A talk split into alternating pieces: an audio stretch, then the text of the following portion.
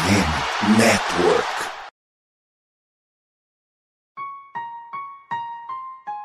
Recently inspired by the city I'm from and all that we've been through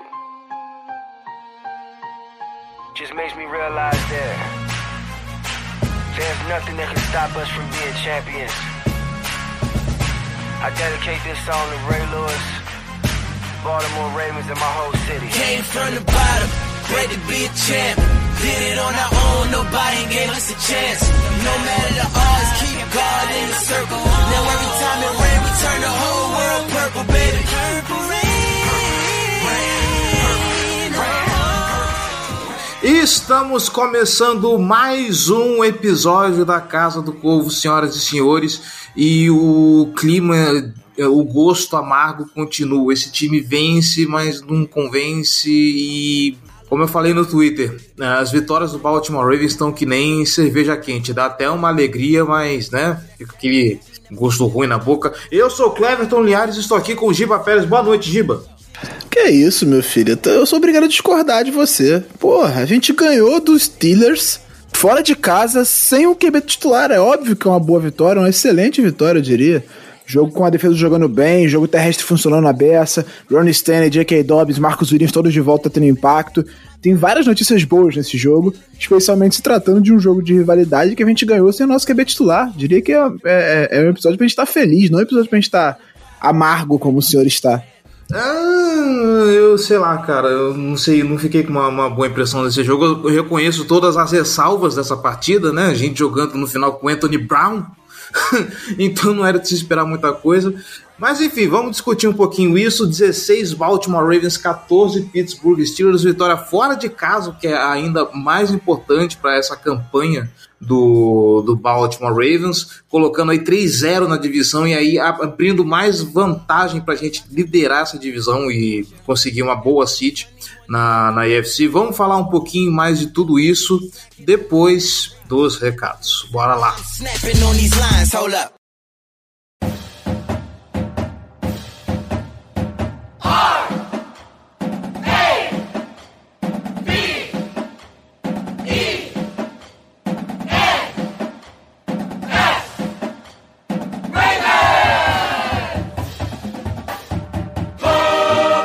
Recadinhos rapidíssimos, galera. Bora lá! Você que está escutando aqui o nosso podcast, você que está acompanhando todo o nosso trabalho, está gostando do que a Casa do Corvo está fazendo, quer nos ajudar a manter esse projeto no ar e se tornar ainda maior, então a gente te convida, vem ser torcedor de elite e apoiar esse projeto. apoia.se barra Casa do Corvo ou picpay.me barra Casa do Corvo. Lembrando um realzinho só você já faz uma grande diferença para esse projeto. Os links estão na descrição desse episódio. Dá uma olhada lá, verifica nossas categorias de apoio, verifica as nossas recompensas e se você estiver se sentindo generoso, quiser e puder ajudar, você será muito bem-vindo. Lembrando que torcedor de elite, dependendo da categoria, você pode fazer parte do nosso grupo fechado no WhatsApp o Boteco do Corvo, onde o podcast é publicado mais cedo, participa das discussões de pauta, concorre a prêmios, inclusive está rolando nesse momento o bolão do Boteco, onde a galera está concorrendo a um boné oficial do Baltimore Ravens, então corre lá porque ser apoiador é só vantagens, tá bom? não quer se comprometer com um apoio mensal recorrente, não se preocupa, você pode fazer a sua doação pontual através do nosso Pix casa do corvo gmail.com, ok? Se você não tiver ou não quiser apoiar financeiramente, tudo bem. Como você pode colaborar conosco? Nós estamos em todas as plataformas de podcast internet afora. Então, compartilhe a Casa do Corvo com seus amigos, compartilhe esse episódio aí pra galera. Com certeza você deve ter um amigo aí que está conhecendo o futebol americano, ainda está indeciso, sem time, traz ele para cá, apresenta para ele o Baltimore Ravens, apresenta para ele a Casa do Corvo. E é claro, avalie esse episódio na sua plataforma favorita, tá bom? No Spotify você tem lá o botãozinho de seguir, então segue a gente se você ainda não segue a Casa do Corvo, tá bom? Deixe lá as suas estrelinhas honestas para avaliar o nosso podcast. Se você for usuário do Apple Podcasts, vai na loja da iTunes Store procura a Casa do Corvo, deixe o seu comentário, deixe as suas estrelinhas, porque isso é importante para que nós ganhemos relevância dentro das plataformas e consigamos alcançar mais pessoas para aumentar a nossa audiência, tá bom? Você pode também seguir a gente nas redes sociais, interage com a gente lá no Meta, Facebook, Instagram, Casa do Corvo BR, Twitter e TikTok arroba Casa do Corvo. No YouTube, youtube.com barra Casa do Corvo. Também fazemos lives todas as segundas-feiras na Twitch para a gente falar, para a gente reagir aos highlights do Baltimore Ravens. twitch.tv barra Casa do Corvo e cola no nosso servidor do Discord também, porque em breve faremos coisas muito legais lá. Vamos fazer watch parties, vamos fazer eventos exclusivos para a galera que tá lá, tá bom? O link do nosso servidor está também na descrição deste episódio. Já que você vai passar lá no post desse episódio, confere também o restante da rede, tá bom?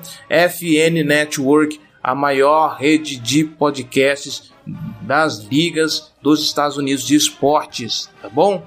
Tem podcast além dos podcasts sobre a NFL, tem podcast sobre basquete, hockey, beisebol, podcast sobre as franquias de cada uma dessas ligas, tem o Esportismo fazendo um geralzão sobre todos os esportes, tem podcast sobre college, tem podcast sobre fantasy, tem podcast até sobre apostas se você tá afim de fazer uma fezinha aí com os esportes, tá bom?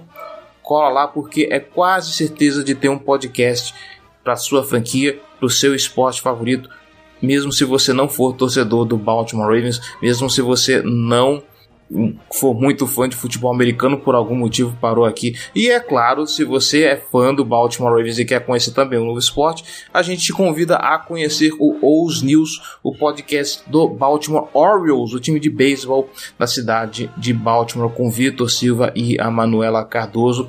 E também você está curioso para saber a opinião do lado perdedor do duelo do último domingo? cola lá no Black Yellow BR, podcast do Pittsburgh Steelers, dos nossos amigos, tá? Danilo Batista, que quase sempre está aqui, gravando conosco previews, Ricardo Rezende e grande elenco, tá bom? É isso, gente, já falei demais. Vamos para a pauta. E não se esqueça, já que você está no post da Casa do Corvo, comenta lá, deixa o seu comentário, sua opinião, tá bom? Agora sim, bora para a pauta.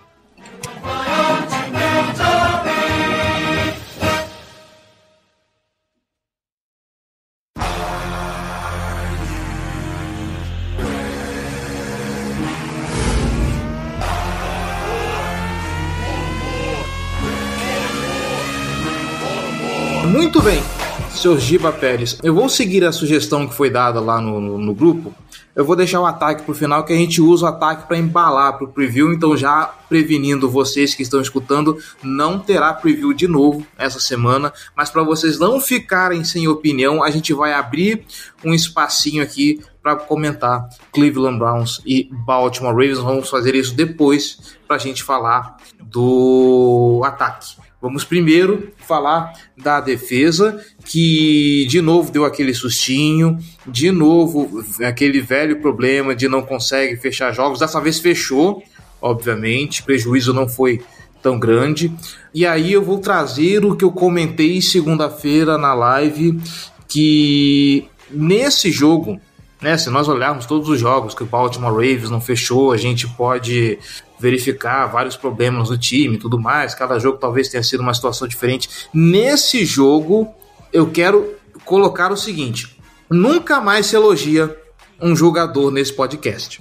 Porque nós falamos muito sobre Malon Humphrey, falamos sobre a excelente temporada que ele vem fazendo, falamos sobre todos os números que esse cara vem colocando, fazendo temporada de All-Pro e tudo mais. Me chega contra Pittsburgh e esse cara parece que não entra, Giba.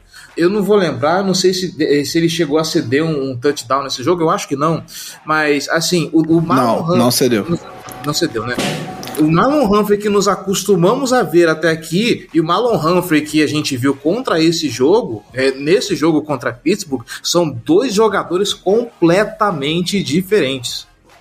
É, assim, foi o pior jogo dele na temporada, sem a menor dúvida, assim, não, não é muito difícil, porque ele tava jogando barbaridade na temporada e nesse jogo especificamente ele foi muito mal.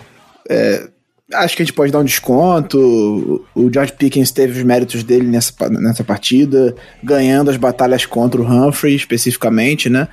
Eles foram dois, dois, duas recepções longas pro Pickens e uma pro Deontay Johnson, dois bons wide receivers, então eu acho que a gente tem que fazer esse desconto de fato. Mas, como ele mesmo admitiu, não foi um bom jogo dele nessa. Acho que foi o pior jogo dele na temporada, sem, sem a menor dúvida, assim. Então, apesar disso, a gente conseguiu vencer e muito por causa da defesa, assim, eu concordo com você que e eu falei isso no Twitter também durante o jogo, seria hipocrisia da minha parte não falar. Novamente, a, a defesa teve a chance de fechar o jogo para conquistar a vitória e cedeu um drive é, de forma até, sim, meio patética, né?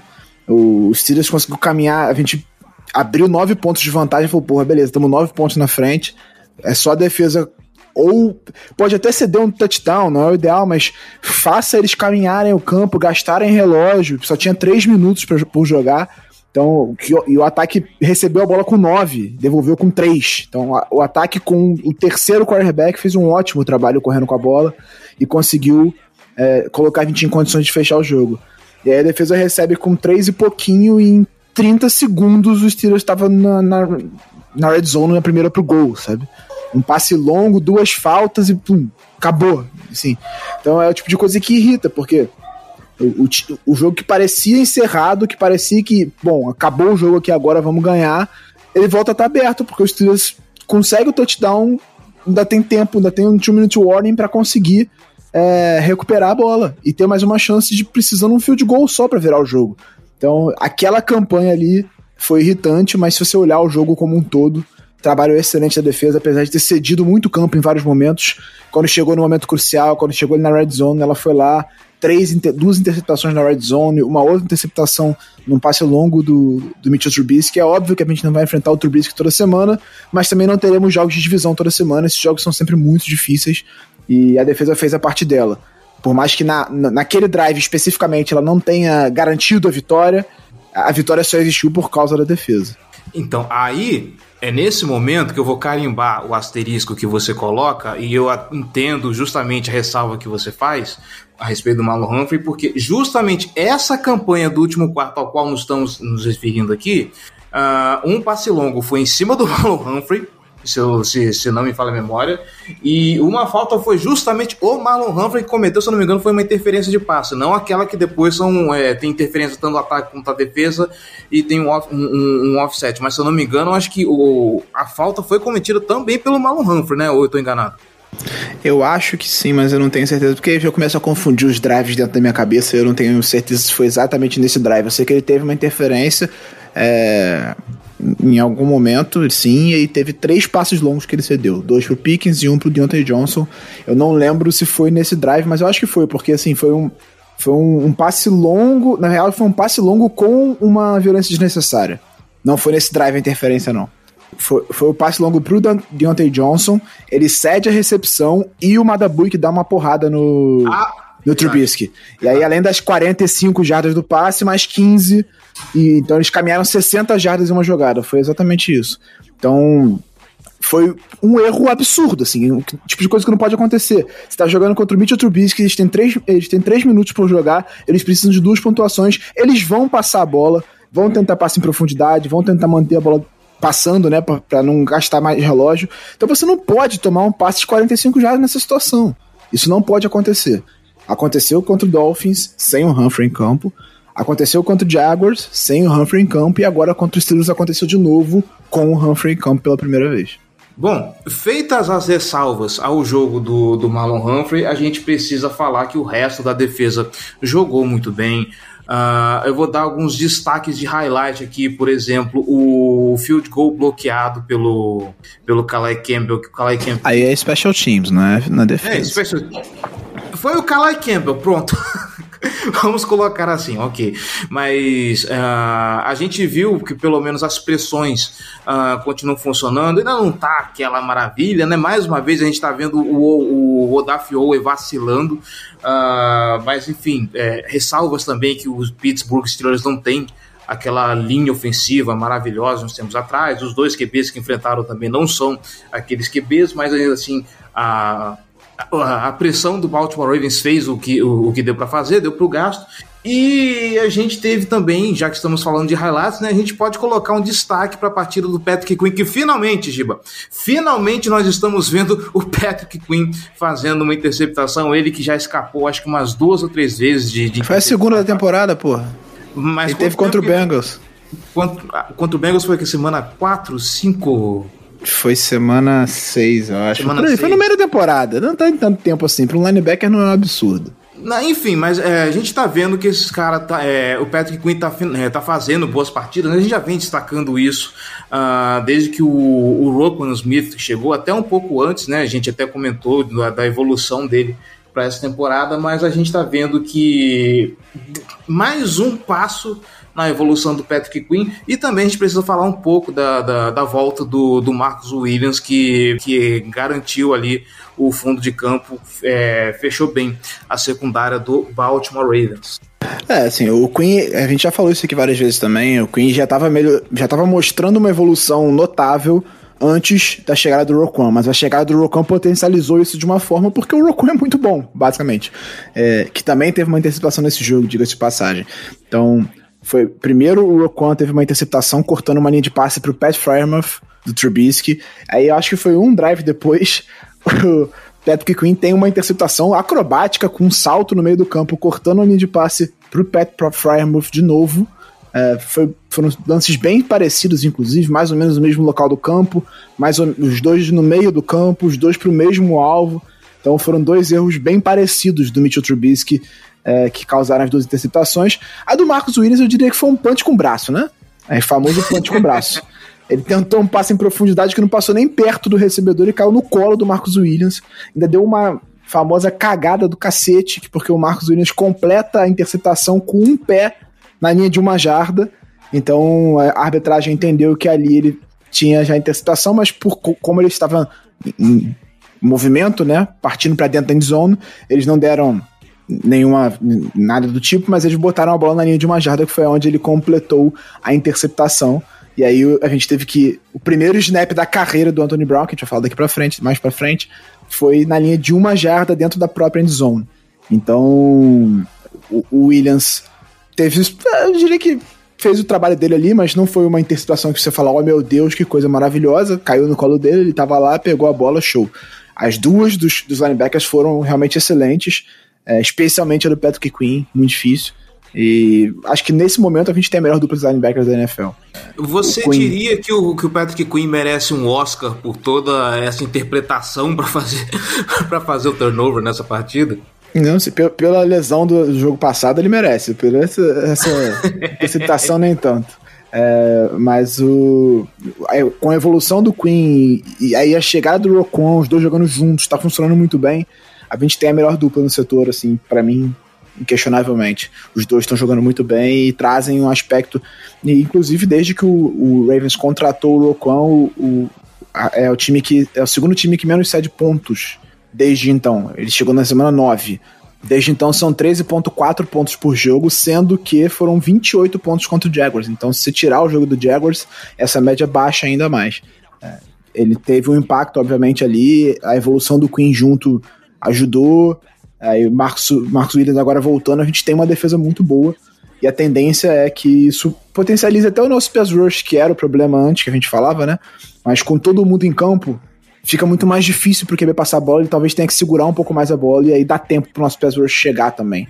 Acho que a expectativa é essa. É. Fica aqui só um comentário en passant é, a respeito da defesa, o, lá no boteco, acho que foi o Thierry que soltou esse print de que o, a defesa do, do Baltimore Ravens no DVOA tá em oitavo, para você ver a potência desse time, apesar dela passar uma má impressão por conta desse problema de fechar jogos, uh, as lesões na, na, na secundária prejudicaram um pouco também o desempenho do time em alguns jogos, mas nós estamos vendo aí que o trabalho do Mike McDonald, por enquanto, uh, feita uma ressalva ou outra aqui, está sendo muito bem feito, é muito bom uh, ver o Baltimore Ravens com esses números. Ah, e você vê que ele também está tendo uma evolução natural enquanto coordenador. Ele tinha, ele tem uma experiência muito curta na, na, função, né?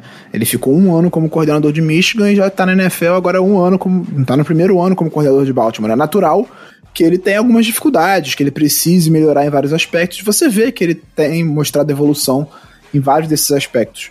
Sobre o DVOA, se você parar para olhar, o começo de temporada da defesa foi muito ruim, né? Porque Marcos, Will, Marcos Peters estava voltando de lesão ainda, o Humphrey também voltava de lesão, algumas peças não tinham se adaptado. Então a defesa começou muito mal e foi melhorando ao longo da temporada. Então, se você tirar esses primeiros jogos, você pegar a defesa depois que ela se assentou e se acertou, certamente esse, esse índice melhora. E acredito que daqui para frente vai melhorar mais, com o Marcos Williams voltando, pegando 100%, o Kyle Hamilton já recuperado da, do problema que ele teve no jogo, no jogo passado. Acredito que a defesa tenha tudo para dar mais um salto de qualidade agora com todo mundo dentro de campo, sem ninguém se machucar, vamos torcer para isso, bater na madeira. Tem tudo para ser o grande ponto desse time daqui para frente, principalmente enquanto o Lamar não tiver de volta. Certo. Mais algum destaque ou podemos virar para o ataque? Destacar o Calais Campbell, né? Que bloqueou um field goal que foi crucial na partida, né? Naquele momento, o Steelers reduziria a nossa vantagem para três pontos se eles acertam aquele field goal e no final nós ganhamos por dois, né? Então, aqueles três pontos que ele impediu que o Steelers fizesse numa região que o Boswell costuma acertar valeram a vitória. E não à toa ele foi eleito o jogador de Special Teams da semana na AFC. É a primeira vez que ele que ele ganha esse prêmio. Ele já ganhou de defensor da semana várias vezes, mas de special teams ele nunca tinha ganhado, é a primeira vez. Então, acho que a gente tem que falar sobre esse, esse homem maravilhoso, veterano que tá jogando muito bem ainda.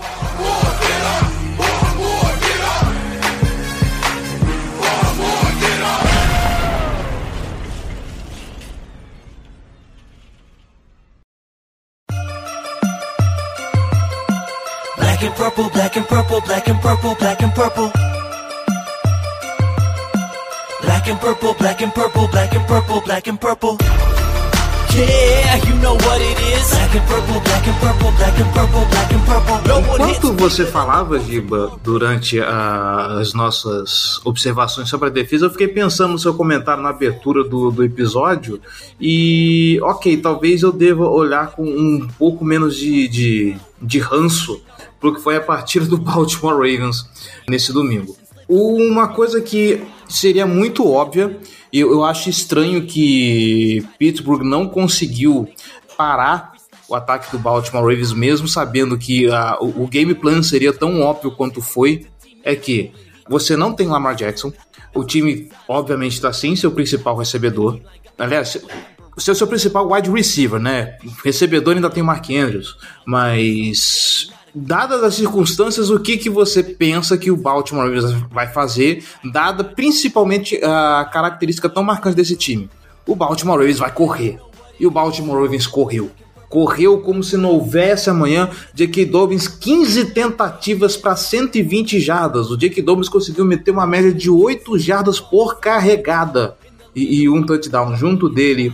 O Gus Edwards com 13 tentativas e 66 carregadas média de 5.1 por, por carregada, assim, foi um absurdo o que esse time do Baltimore Ravens fez correndo com a bola.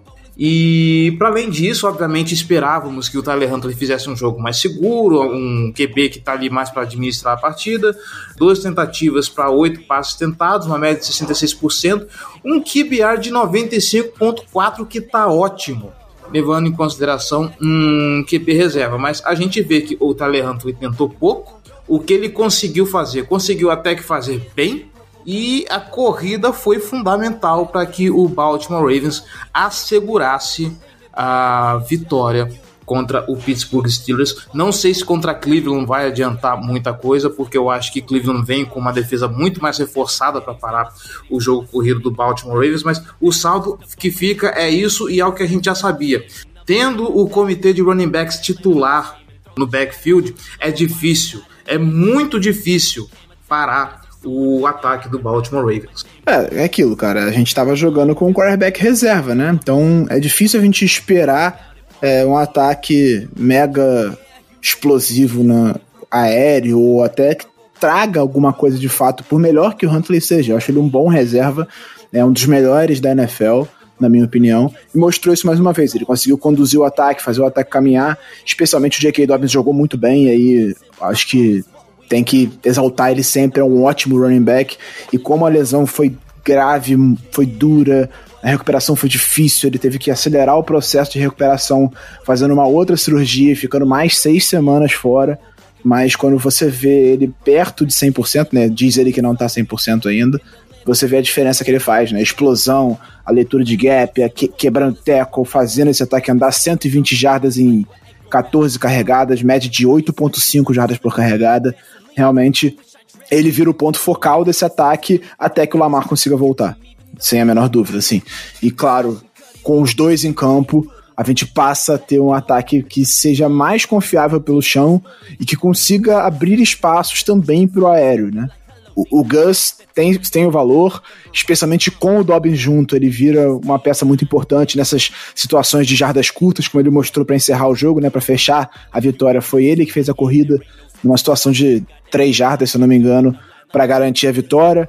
Então, ter o Dobbins de volta faz com que esse ataque tenha alguma coisa para mostrar, né, que a gente não via ao longo da temporada. Por, por mais que o Drake tenha tido um jogo bom aqui, outro ali, o Dobbins é, é, é, outro nível de jogador e ficou muito claro isso, né? Ele conseguiu carregar esse ataque. O Drake ele conseguia, em algumas circunstâncias, ter boas corridas, principalmente por fora do, dos tackles. E, e aí, quando ele estava em campo, os adversários sabiam exatamente o que esperar. Sempre que ele corria, era por fora dos tackles e não funcionava. Parou de funcionar. Depois daquele jogo, acho que foi contra o Giants que ele jogou muito bem. O, o Dobbins não tem isso, ele corre bem por qualquer lugar. Ele faz, em termos de corrida, ele faz tudo bem. Além de ajudar na proteção ao passe bem também, além de receber passes. É um running back muito mais completo que pode ficar em campo o tempo todo e que ajuda o ataque a ser mais imprevisível. E aí, quando você perde o Huntley, eu acho que fica ainda pior, né? Você passa a ter que botar um calouro não draftado na posição de, de quarterback, assim. E a gente perde o Huntley cedo no jogo. Ele não, não joga tão, tanto tempo assim. E quando o Anthony, e o Anthony Brown entra numa situação completamente favorável, recebendo um snap na, dentro da end zone, na linha de uma jarda. Ou seja, todo mundo esperando uma corrida, é óbvio, né? Você tá botando um quarterback que é um calouro não draftado. A, o primeiro snap dele é dentro da end zone, na linha de uma jarda. Óbvio, esse time vai querer correr com a bola para não colocar essa bola em risco e sofrer uma interceptação. Não, o Ravens chama um passe, ele faz o passe e tira o time do buraco.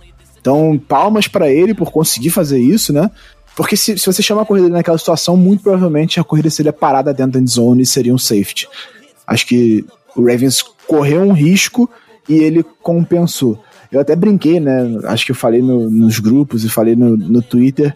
A cara do, do Brown quando ele entra em campo é, cara, o que, que eu tô fazendo aqui? Como é que eu vim parar aqui dentro, mas né? A cara de desespero, assim, de quem não faz ideia de como é que ele foi para dentro de campo. Ele tava realmente. A impressão que me passou é que ele tava assustado.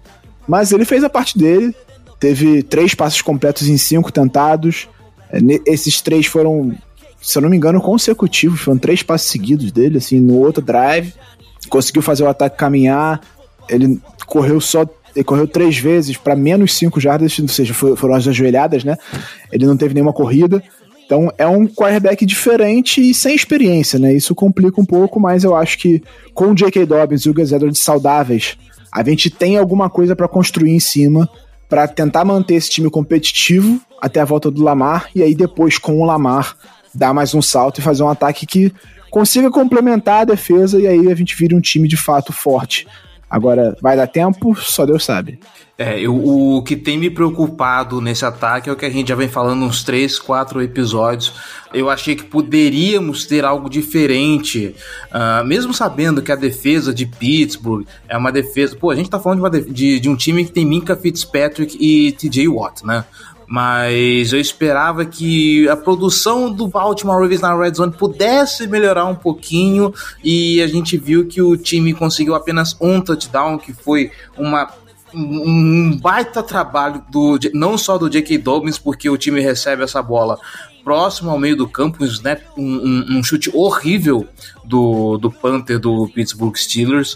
Uh, o time começa no meio do campo e o Tyler Linderbaum consegue, fazer, consegue abrir um gap que dá uma avenida, uma avenida pro J.K. Dobbins correr, que vai parar, se eu não me engano, acho que pouco depois da linha de 5 da linha de cinco jardas, ele só para porque tá lá o Mika Fitzpatrick para salvar a lavoura e dar um porradão nele. Só que depois o J.K. Dobbins vai lá, anota o touchdown na, no, no snap seguinte.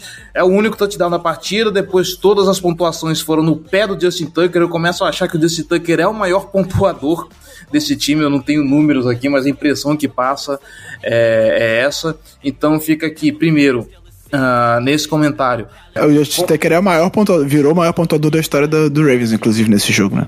Meu Deus quatro... do céu.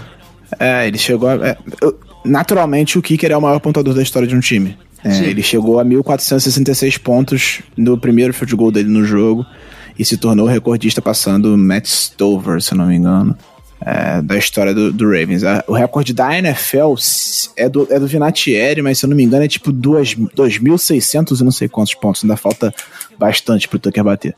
E o Vinatieri também ficou até os 84 anos. 95 jogando. anos jogando, né? Ele, não, 84 ele teve só de carreira. então, né?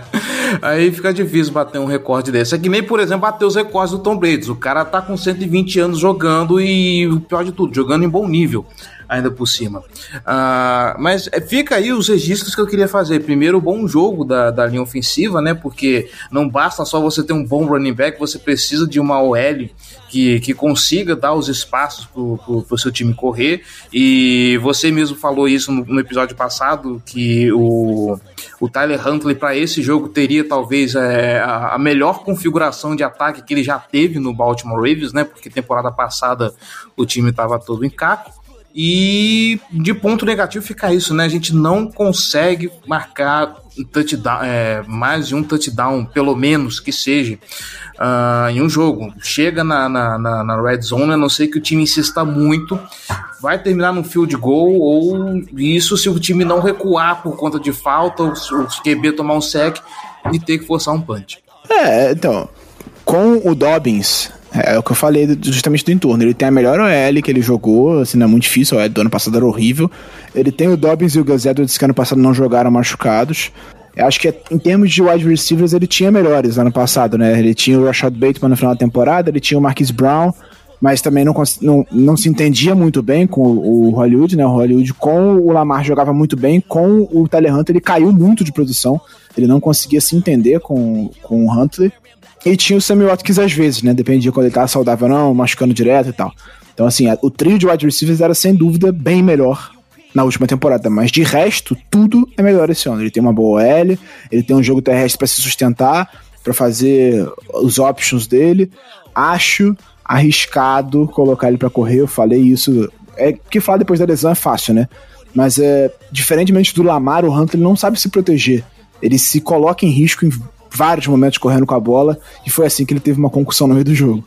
Então, acho que a grande questão é quão sustentável isso vai ser contra, contra outros times, né?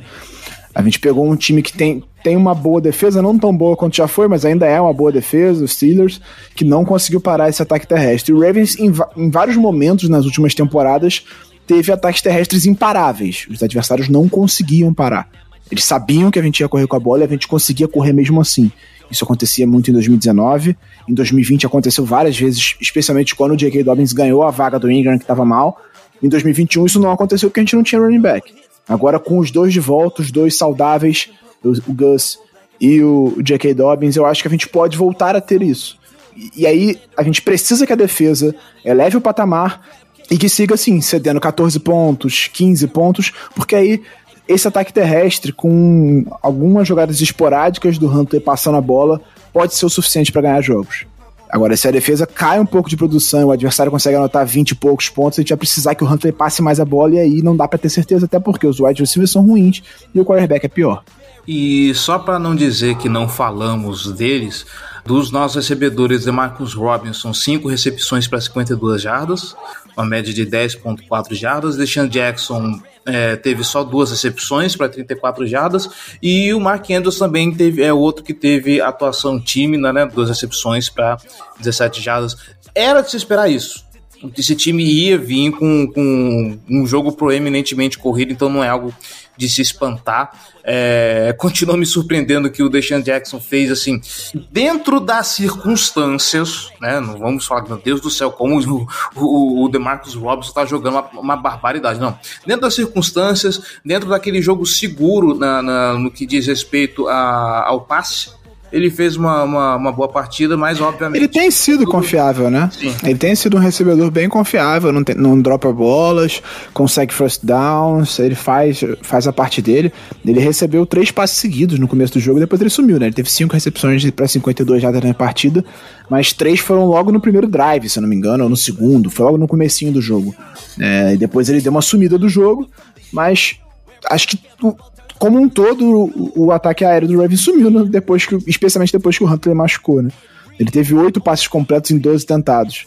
E aí o Anthony Brown, 3 em 5. Foram um total de 17 tentativas e 11 passes completos. Então, ninguém do ataque aéreo do Ravens produziu alguma coisa realmente decente porque ele não existiu. Mas a grande notícia em relação ao ataque é: o Steelers sabia que a gente queria correr com a bola. A gente estava sem o Lamar, e depois a gente perdeu também o reserva do Lamar. Então os Steelers tinham certeza, todo mundo sabia. Ah, no momento em que o Ravens ia pro pocket e o snap, enfim, todo mundo sabia que aquela bola ia pro running back. E mesmo assim eles não conseguiram parar. Eles limitaram o estrago em várias situações, mas ainda assim o J.K. Dobbins teve 8 jardas por corrida e o Gus Edwards 5.1. É, o Black Ella até marcou a gente no Twitter durante o jogo que falou que se o Ravens passasse a bola mais alguma vez, ele ia ficar revoltado, não só a gente. Porque o Steelers não conseguia parar, não conseguia parar o jogo terrestre do Ravens. E então, realmente, essa para mim é a grande notícia desse jogo. O Humphrey já treinou normalmente nessa quarta-feira, então a tendência é que ele jogue contra o Browns no próximo final de semana, né? Então, menos pior, porque se tivesse que ir com calor não draftado, a situação ia ser um pouco mais complicada. Mas eu acredito que o plano seja o mesmo. É, vai pegar o Browns fora de casa, jogo de divisão, um time que ainda não se entendeu muito bem no ataque, porque o Steelers também queria a mesma coisa, né? Especialmente depois que o Pickett machuca, o plano dos Steelers era correr bem com a bola, só que eles não conseguiram correr. O, o Pickett foi que melhor correu. Ele teve duas corridas para 16 jardas. Aqueles dois scrambles dele no começo do jogo. Aí, quando ele foi tentar o primeiro passe dele, ele sofre um sec e bate a cabeça no chão. Foi, na verdade, foi a segunda tentativa de passe dele, se não me engano. Ele sofre um sec, bate a cabeça no chão, tem, volta pro campo depois, aí depois se constata a concussão, ele sai. Absurdo, né? Ele voltou pro campo com uma concussão. E aí o Trubisky, quando entra, eles tentam passar um pouco mais a bola, porque o ataque terrestre do, dos Steelers não existiu. Não existiu mesmo, assim. O Najee Harris teve 2.8 jardas por carregada. É, o Warren foi um pouquinho melhor, mas é aquilo, né? O reserva, você não tá esperando que corra. O Ravens ele faz um bom trabalho contendo o jogo terrestre e obrigou o Trubisky a passar a bola. A, a, questão é que em alguns momentos ele conseguiu, só que é, o preço disso foram três interceptações. É o pacote Mitchell Trubisky, né? Entretenimento puro. Uh, é aquilo, yeah. você força o adversário a ganhar no braço. Quando você tá enfrentando um puta de um quarterback, você não quer isso. Você vai tentar conter os passes e deixa eles. Você vai enfrentar o Chiefs. Seu plano vai ser: ele não pode passar a bola, a gente tem que forçar eles a correrem com a bola. Evitar, tipo, cobrir bem, não, deix, não deixar os passes entrarem. Quando você está enfrentando um quarterback, ou no caso do, do Pickett, é, muito jovem, que não tem experiência de NFL, ou um quarterback ruim como é o Trubisky, você quer que ele passe. Vai lá então, irmão, me ganha aí no, no braço. O jogo terrestre não vai entrar, você vai ter que passar a bola. E aí é esse o preço que paga, quando você tem que passar a bola 30 vezes com o Trubisky. Não vai ser sempre que ele vai ter três interceptações, mas ele vai entregar a bola em algumas situações. E o Steelers, quando teve turnovers, não conseguiu compensar isso na temporada. Ele vinha num momento muito bom justamente porque estava cinco ou seis jogos sem ter um turnover. Nesse jogo foram três. É, é, o famoso a natureza marca, no caso do Trubisky. Agora, para a gente arrematar, Giba, uh, precisamos falar sobre Cleveland Browns e estou me perguntando, eu não vou falar do ataque do Cleveland Browns porque eu não vi o retorno de Deshaun Watson. Acho que ele voltou contra Houston, se eu não me engano, e aí ele jogou agora contra Cincinnati, duelo de divisão também, vitória de, de Cincinnati não vi nenhum dos dois jogos, então não sei falar como é esse ataque com o Deshaun Watson, mas eu acho que já que falamos tanto de jogo corrido do Baltimore Ravens, e eu imagino que em se tratando de quantidade de peças, o ataque do Cleveland Browns é, é muito talentoso, não tem jogadores talvez no nível do, do, do, DJ Watt, por exemplo, mas você tem um, um, Miles Garrett que já se provou uma sumidade, uh, Jeremiah Wilson como Kuramor se tornou um ótimo encaixe nessa defesa do, do Cleveland Browns. Eu acho que em termos de quantidade de peças, o ataque, a defesa de Cleveland é mais talentosa, acho que pode dar um pouquinho mais de trabalho para esse esquema de jogo do Baltimore Ravens que vai se repetir. O que foi do, que foi esse domingo vai ser agora no, no sábado, não vejo nada muito fora disso. E aí fica essa, essa questão, né? Será que a gente vai conseguir correr tão bem quanto, quanto correu contra Pittsburgh? Talvez não tão bem, mas será que a gente vai conseguir é, que o, o ataque terrestre seja tão eficiente assim? Ah, então, novamente, é o que eu falei, né? O plano vai ser, novamente, correr com a bola, porque você tem um quarterback reserva em campo. Então, acredito que o Browns agora vai ter um pouco mais de material é, em relação ao que o Ravens planeja fazer. Foi o primeiro jogo, esse jogo contra o Steelers foi o primeiro jogo inteiro do Huntley no comando de ataque do Ravens, então acredito que eles vão ter um pouco mais de material para ver mais ou menos como funciona, mas não foi inteiro também, né? O Huntley saiu no meio do jogo, então, no fim das contas, eles têm um pouco de informação, mas não tanta informação quanto eles gostariam de ter para se preparar para esse jogo. Enquanto, em relação ao ataque do Browns com o Deshaun Watson, para dar uma referência, foram dois jogos dele como titular e teve um touchdown ofensivo nos dois jogos somados, com o Deshaun Watson comandando esse ataque. Obviamente, um cara que ficou 700 dias sem jogar tá tendo dificuldade para se adaptar. Eu acredito que o plano do Browns é a próxima temporada. É um time que ele entrou para a temporada pensando em se manter vivo para quando o Deshaun Watson voltasse e se adaptasse, ganhar o jogo não conseguiu se manter vivo. E aí complicou a situação. Mas, voltando, o plano vai ser semelhante: correr muito bem com a bola, com J.K. Dobbins, com Gus Edwards, para fazer esse ataque ganhar pelo chão, ficar com a posse, não deixar o Deshaun Watson ficar muito tempo em campo e confiar que a defesa vai conseguir tirar ele de campo com frequência. Do que a gente viu do ataque do Browns até aqui, com o Deshaun Watson, não vai ser tão difícil assim. A tendência é que ele esteja evoluindo, mas não, não o suficiente para ser é, um ataque realmente muito perigoso para uma das melhores defesas da NFL nesse momento, né? Como eu falei desde a semana 9, é a segunda que menos cedeu pontos. E em relação ao ataque terrestre do Ravens, eu tomo como referência o jogo anterior, que a gente ganhou deles por 23 a 20 na semana 7. A gente teve 9 de 16 para 120 jardas do Lamar passando a bola. No jogo terrestre, o Gus teve 66 jardas, o Lamar 59, Justice Hill 26, o Gus correu para dois touchdowns. Isso sem o JK, ainda com o Rashad Bateman, saudades, jogando. É, então, acredito que o Ravens vai tentar correr com a bola e pode ter sucesso sim, mas é novamente isso, sim, o Browns vai saber que o Ravens vai correr com a bola. O Ravens vai conseguir isso? Vamos ver. Outra parada. Eu até mandei a estatística no grupo hoje com o, nos jogos que o Ronnie Stanley jogou inteiro, que ele esteve saudável o tempo todo, o Ravens tem média de 193 jardas corridas. Então, ter essa linha ofensiva toda saudável, Tyler Linderbaum jogando muito, fez uma partidaça contra os Steelers. Ronnie Stanley saudável. O, Kevin Zeitler voltando, não jogou nesse jogo contra os Steelers. A gente teve 200 jardas sem o Zeitler em campo. Ele treinou normalmente nessa quarta-feira também. Então, Kevin Zeitler voltando. O Ben Powers está fazendo uma ótima temporada também como guarde. Linderbaum ali e o Morgan Moses. A tendência é que a gente tenha novamente um jogo terrestre bom. E aí, se o Brown se preocupar demais em parar o nosso ataque pelo chão, vai abrir espaço para o Huntley fazer alguns passes. E aí a gente vai ver o que acontece. Acho que a gente tem condições de ganhar esse jogo. Não acho que o Brown seja um time muito melhor do que os Steelers nesse momento. Diria que é, é, é bem mais ou menos. Os Steelers é um time melhor treinado e o Browns tem mais talento, mas não é tão bem preparado quanto os Steelers, assim. Então é um jogo possível da gente ganhar. A gente vai ganhar? Não, não sei. Mas é possível. É, não à toa, se eu não me engano, acho que os times estão com a mesma campanha nesse momento, 5-8, se eu não me engano. É, é, isso, sim. E o Steelers é um time muito bem treinado, a gente sabe isso, né? O Mike Tomlin lá e tudo mais. Uma da, inclusive, uma das, dos, Eles se igualaram, se eu não me engano, a segunda maior rivalidade de técnicos na história, assim, de, de número de jogos nessa partida.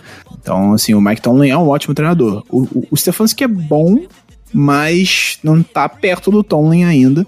E apesar de ter mais talento, é, é um time que nessa temporada não, não funcionou. A defesa não funcionou muito bem nessa temporada, né? A gente esperava um time que, assim, a minha expectativa pro Browns no começo da temporada era um time que vai ter uma defesa muito boa, que vai que tem talento em vários setores da defesa, isso pode fazer essa defesa ser muito forte. Você tem um dos melhores pass rushers da NFL, e aí essa defesa vai tentar carregar esse time com um ataque terrestre do Nick Chubb muito bem. E não foi o que aconteceu. Não foi o que aconteceu. A defesa jogou mal em vários jogos, cedeu muitos pontos para o adversário, cedeu viradas inesperadas também, não tanto quanto a gente, mas em alguns momentos sim. E acho que a grande chave desse jogo é o que, o que a gente vai ceder pro Nick Chubb. No primeiro jogo a gente cedeu 91 jardas em 16 tentativas para ele. Foram 5.7 por carregada. Se a gente conseguir limitar isso e forçar o Deshaun Watson a passar, o Deshaun Watson costuma ser um quarterback que fica muito tempo com a bola na mão. E aí isso pode dar chances pro nosso pass rush chegar nele, funcionar e, e forçar e conseguir sacks, talvez até um fumble. Então, a grande questão é isso, é conseguir prender ou deixar Watson no pocket, não deixar ele escapar, né? E limitar o estrago do Nick Chubb. Assim, é mais fácil falar do que fazer, mas acho que o plano passa por aí. Falando em não deixar o Deshaun Watson escapar, pra gente não perder o costume, já que estamos fazendo um mini preview aqui, 19 Baltimore Ravens, 17 Cleveland Browns, com dois sacks do Patrick Quinn, do Minto, do Odafe pra esse menino desencantar de vez. Ousadura, hein? Ousadura. Uhum. É. Eu vou botar 17 a 10 pro Ravens. E. Interceptação. Do... do Marcos Williams não vale, hein? Né, eu tô pensando em alguém mais ousado. Primeira interceptação do Kyle Hamilton com o Ravens, é isso. Boa. Que Boa, já roubaram dele contra o Saints, né? Roubaram dele contra o Saints. E vai ser a primeira interceptação dele com o Ravens, vai interceptar o Deshaun Watson. Só para dar uma referência naquele número que eu trouxe, se eu não me engano, o, o Rocon estreia contra o Saints, não é isso? Ou ele estreia contra o Bucks já?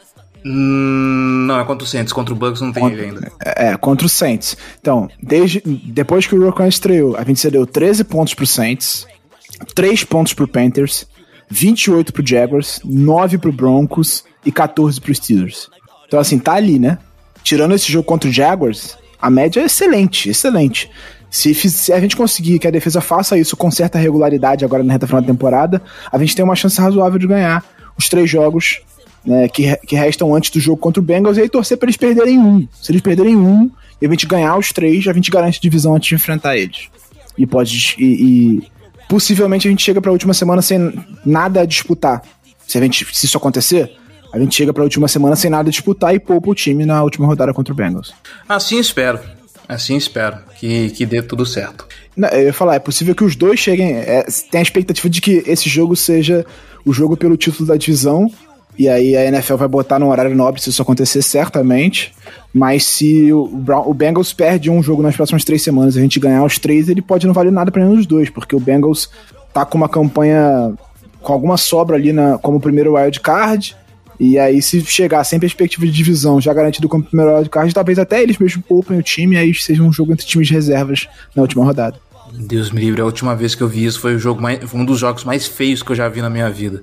Eu não vou dizer que é o mais feio, porque no Ravens e Broncos da semana passada né, tá aí para disputar assim, a cabeça a cabeça. E Buffalo, por favor, vocês têm apenas uma missão, por favor, tá? Nunca pedi nada para vocês.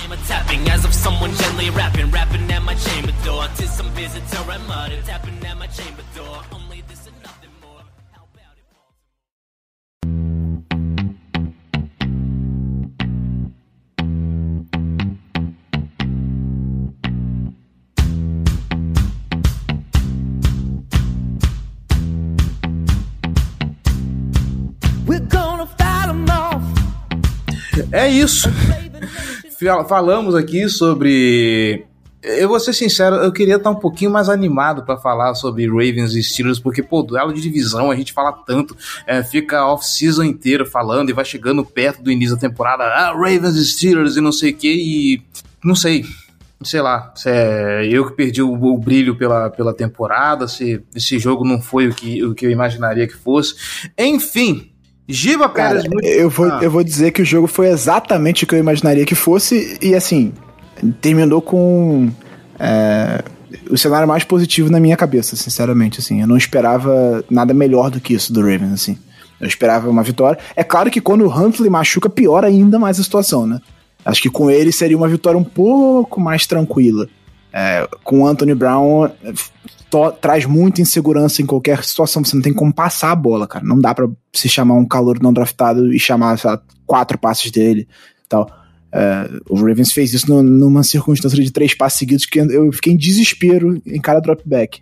Mas, assim, para mim, é, eu diria que esse jogo foi o cenário, entre muitas aspas, dos meus sonhos pra partida. Ravens correndo bem com a bola, a defesa jogando bem, a gente ganhando tranquilo.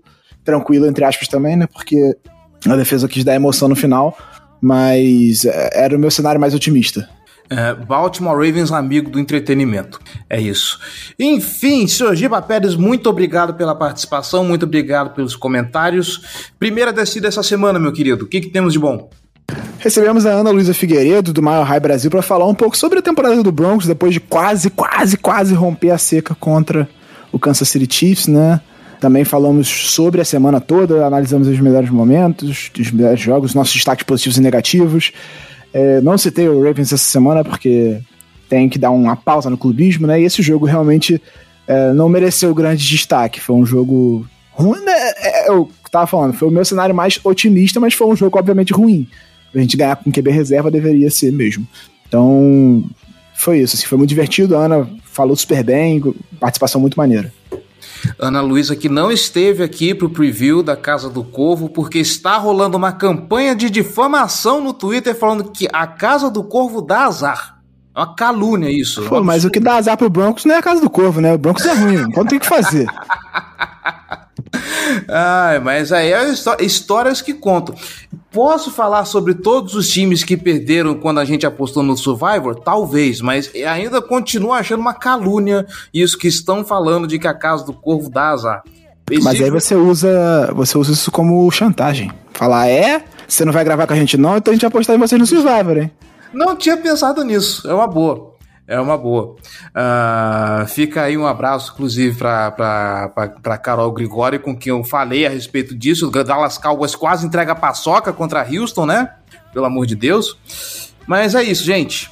Como falamos, não terá preview da, contra o Cleveland Browns. Já fizemos aqui o nosso mini preview para falar desse jogo. Então, nós voltamos semana que vem para falar sobre mais esse duelo de divisão, tá bom? Um grande abraço para todos vocês e até mais.